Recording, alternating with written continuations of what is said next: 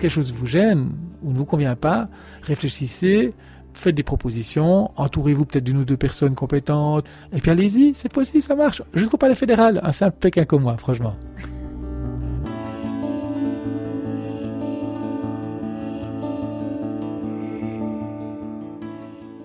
Bonjour à toutes et à tous. Je suis de nouveau avec Lucien Villemin. Dans le dernier épisode, on a parlé de l'énergie grise et la pollution chimique qui se cache derrière nos objets. Aujourd'hui, nous parlons de la consigne énergie grise, son instrument politico-économique que le Conseil fédéral a accepté d'étudier comme mesure de promotion de l'économie circulaire en Suisse.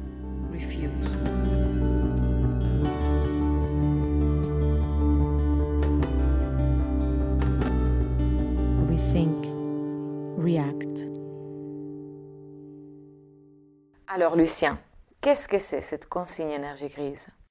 C'est une consigne qui serait là euh, sur les objets que l'on achète quand on achète du neuf et qui serait en fait à chaque fois qu'on achète un objet, à chaque fois on mettrait un montant sur un compte épargne personnel qu'on appelle un compte épargne énergie grise qui serait là pour les réparations futures. C'est-à-dire que comme nous avons toutes et tous un compte en banque, comme nous avons toutes et tous un compte AVS ou un compte Sécu lorsqu'on n'est pas de Suisse, si on est de France, du côté de la France, on est pays francophones, eh bien, nous aurons toutes et tous un compte énergie grise sur lequel, à chaque achat d'objet neuf, nous posons un petit montant à chaque achat. Donc, par exemple, je sais pas, on achète un électroménager euh, 200 francs ou, 200 euros, paye les 200 francs ou 200 euros au vendeur.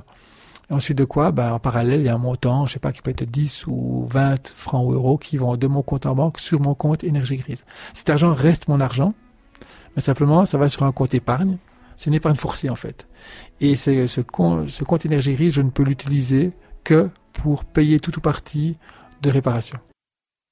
Il y aurait des gens qui pourraient trouver ça un peu comme une taxe? Alors ce n'est pas une taxe, c'est une consigne, donc c'est-à-dire c'est, c'est une épargne. Et l'avantage de la consigne par rapport à la taxe, c'est qu'une taxe, alors je sais pas vous, mais moi je paye plein de taxes, mais je sais plus combien et où elles vont. C'est-à-dire qu'une taxe, on se bat avant pour ou contre la taxe. Une fois qu'elle est établie, bon, ça change un peu euh, les prix, mais tellement faiblement que finalement, ça ne nous éduque plus, en fait. Ça nous, on, oublie. La consigne, la différence, c'est que j'ai mon compte qui est là et que je peux consulter à tout moment. Et je sais que c'est à moi de gérer ce compte. Donc, si j'ai pas envie de jouer le jeu, bah, j'accumule euh, sur ce compte, en sachant que à ma mort, je vais pas l'emporter avec moi et ce ne sera pas mes héritiers le fait que ce, montant part sur euh, dans une fondation qui est là pour remettre cet argent dans l'économie réelle, mais pour des projets qui vont dans le sens du, du vivant.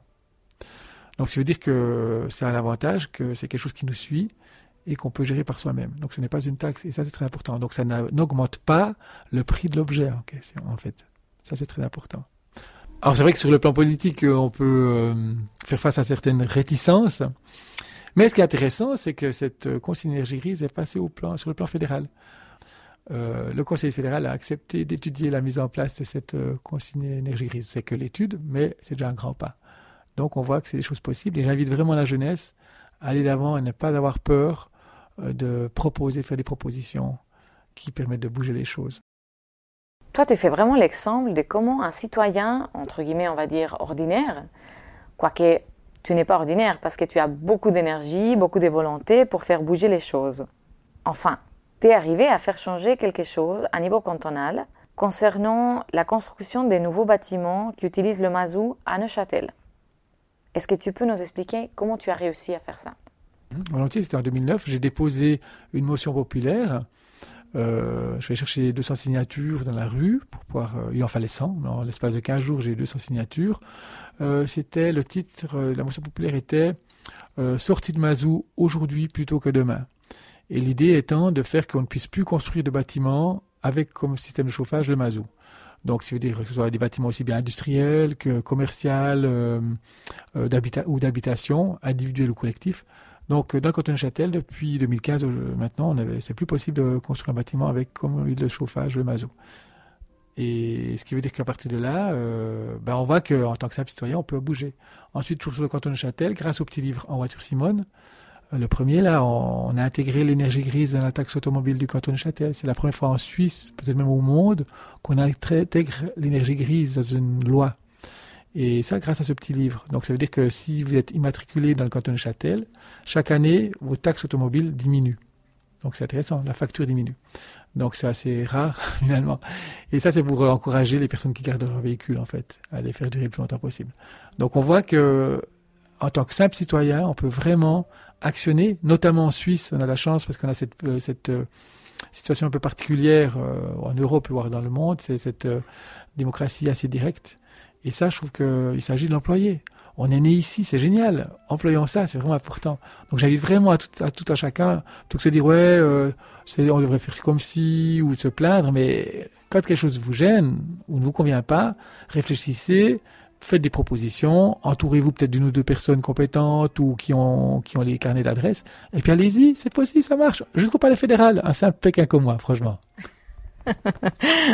Alors jusqu'au palais fédéral, vous êtes arrivé comment avec cette consigne de l'énergie grise?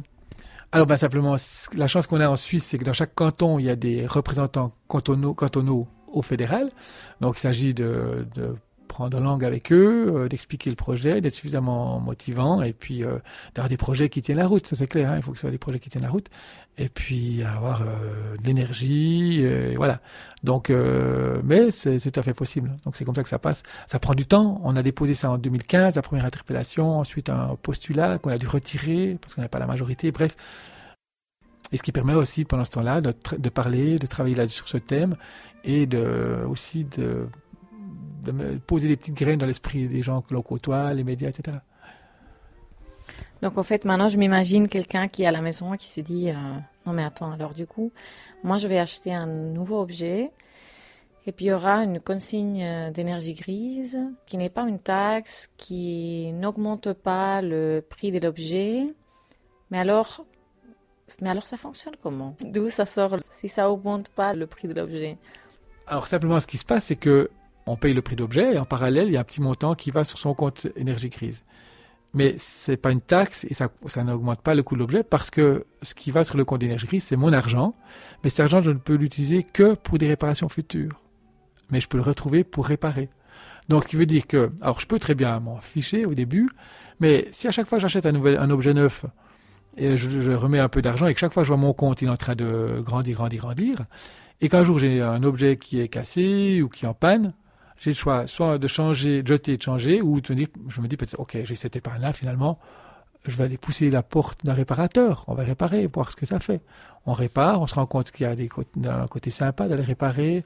Si en plus on y met la dimension qu'on est en train de prendre soin de la vie, de sa propre vie, la vie de ses enfants, eh ben ça commence à se cristalliser en soi, puis ça devient une habitude euh, de réparer plutôt que de jeter.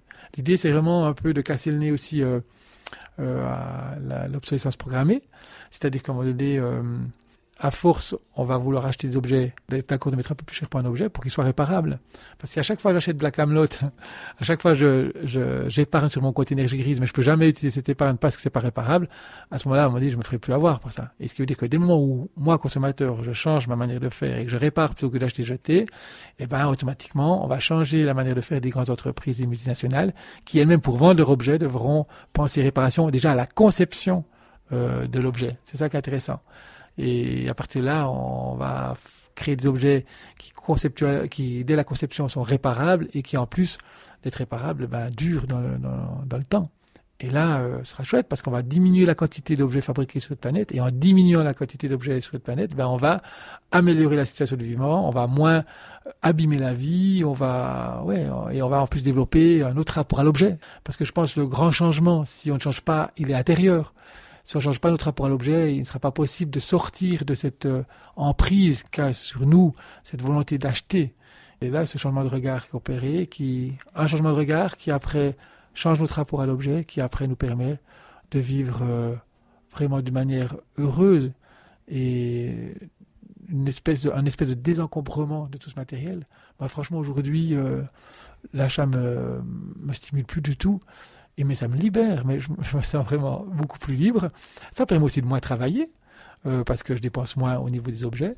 Quand j'achète de l'occasion, je dépense moins aussi. C'est tous des éléments qui permettent en fait d'économiser et de courir un peu moins pour euh, acheter des choses finalement qui sont futiles et qui abîment nos vies. Quoi.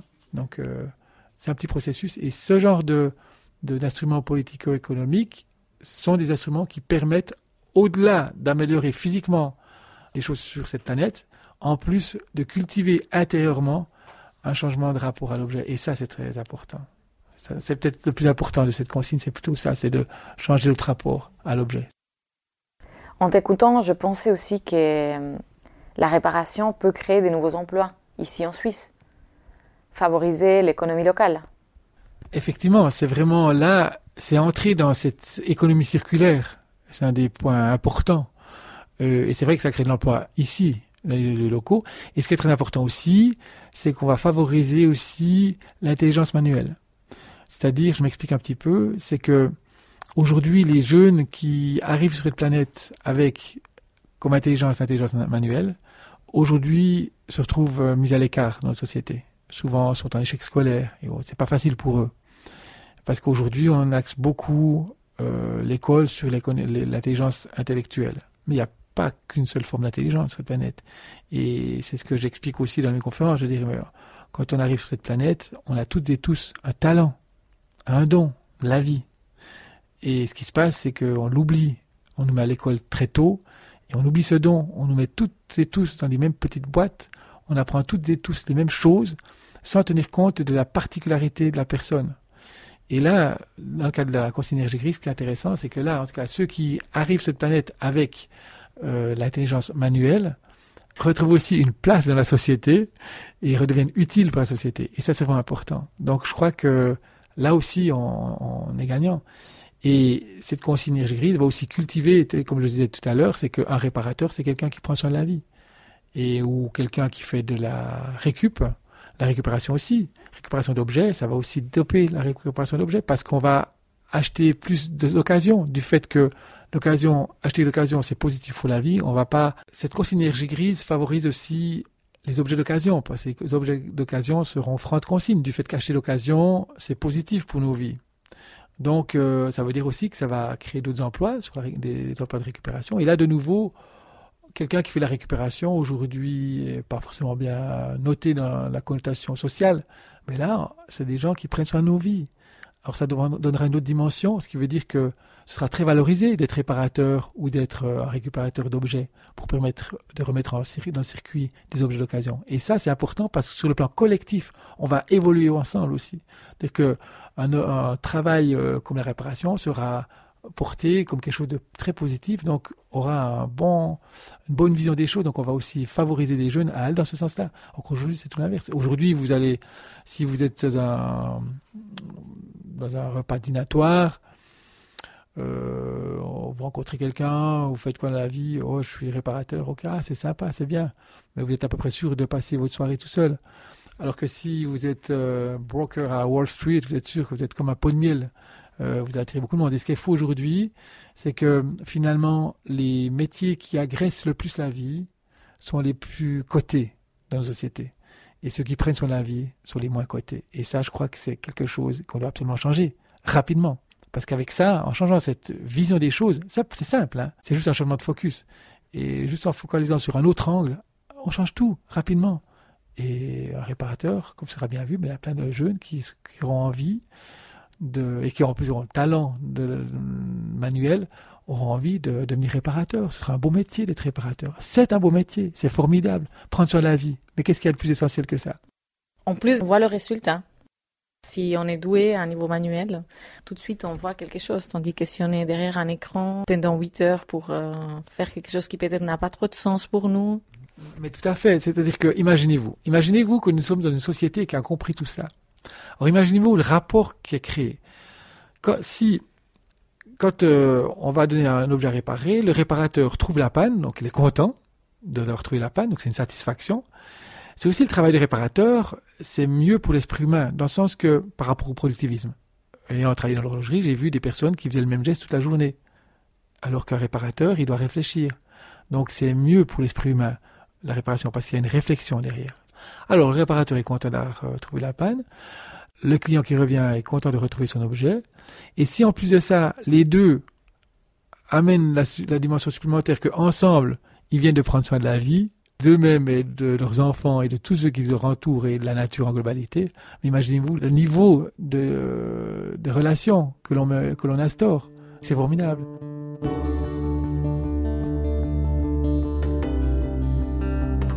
Merci Lucien. À vous tous, merci de nous avoir écoutés. Si vous avez envie d'approfondir sur le sujet, n'hésitez pas à lire son petit livre, Fonce Alphonse. Rappelez-vous qu'il y a des bibliothèques dans lesquelles vous pouvez l'emprunter. Mais en bref, vous l'aurez compris, la consigne énergie grise peut nous aider à diminuer la quantité d'objets sur notre Terre, casser la figure à l'obsolescence programmée et nous motiver à acheter des produits de qualité et réparables.